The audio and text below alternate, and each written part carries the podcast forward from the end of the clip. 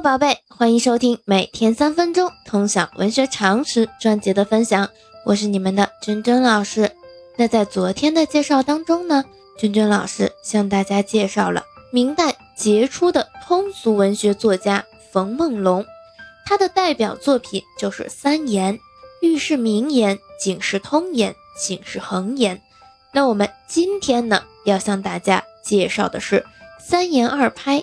二拍的作者林萌初，那么现在就开始今天的分享吧。林萌初，字玄房，号初成，艺名凌波，一字狭岸，别号极空观主人，浙江乌城人，明代文学家、小说家和雕版印书家。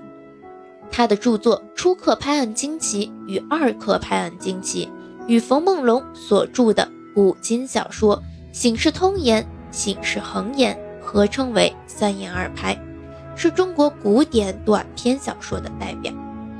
我们具体来介绍一下林萌初的主要成就。首先呢，在小说方面，他主张写实主义的小说理论观。在他看来，现实题材之所以不受重视，是因为画犬马难，画鬼魅易。犬马为人所习见。要刻画的令人击节称赏，就必须逼真传神；而鬼魅人所未见，画者反倒可以随意发挥。柠檬初批评小说家脱离现实描写神怪的做法，认为这是避难就易。这种思想在中国小说理论史上有进步意义。在唐以前呢，中国的小说搜神述异，距离现实生活其实很遥远。到了唐代。唐人小说开始把目光转向现实社会，但其主要描写的对象仍然是那些不经见之事、非凡俗之人，所以称之为传奇。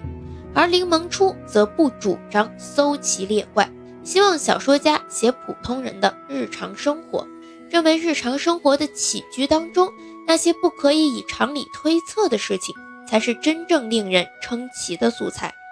这种以常代奇。常中求奇的思想，就是要求小说描写驴象心事，反映了当时的市民阶层希望进入文学表现对象行列的现实。在中国文学史上，这是一个重要的变化。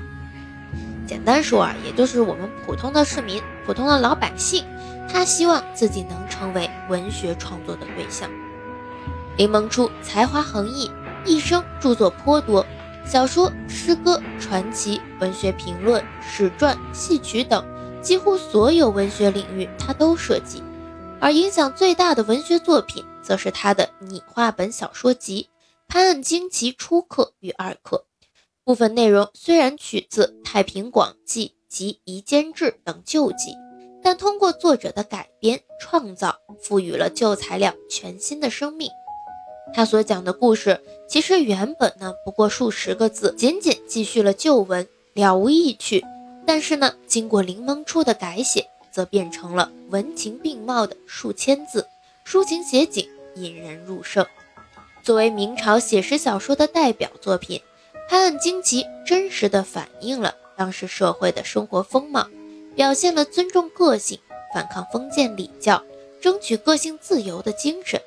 这是其现实主义精神最可贵之处。《判案惊奇》是中国古代第一部文人独立创作的拟话本小说，其截取的社会内容贴近普通百姓的生活，反映了17世纪中国正在崛起的市民阶层的普遍要求和思想情感。这正是《判案惊奇》的价值所在。那除此之外呢？林萌初他还是晚明著名的戏曲作家。也是一位戏曲理论家。他的《南音三赖》一书中，共收录了元明两代三十二位作家的南曲作品，包括散曲、小令、传奇剧曲、单曲等等。南音三赖不仅为这些优秀的南曲流传做出了重大贡献，而且由于他对所收录的南曲进行了鉴赏归类，分成了天地人三个层次。又对美曲进行了包括眉批、尾批、圈点在内的诸多形式的点评，因此呢，南音三赖超越了单纯选本的意义，成为中国戏曲史上重要的曲谱文献和理论批评文献。此外呢，林萌初在中国文化史上的地位还来自于他对套版刻书的贡献。套版印刷法，它与雕版印刷、活字印刷并称为中华印刷史上的三变。尽管呢，套版印刷并非由林萌初所创造，但是他和同里的闵其吉在普及与灵活应用套印这一独特印刷方法上。确实是做出了重大的贡献，他们是印刷史上公认的两位套版刻书名家。林萌初一生所刻的套色书籍有二十六种，约二百卷，而且呢，在他的带动下，林氏的兄弟子侄二十余人均参与了套版刻书。他们在天启、崇祯年间刊印了大量套色书籍，内容遍及经史子集，深受市民阶层的欢迎。特别是林萌初套印的《西厢记》《琵琶记》等戏曲，如今呢依然受到学人的高度重视。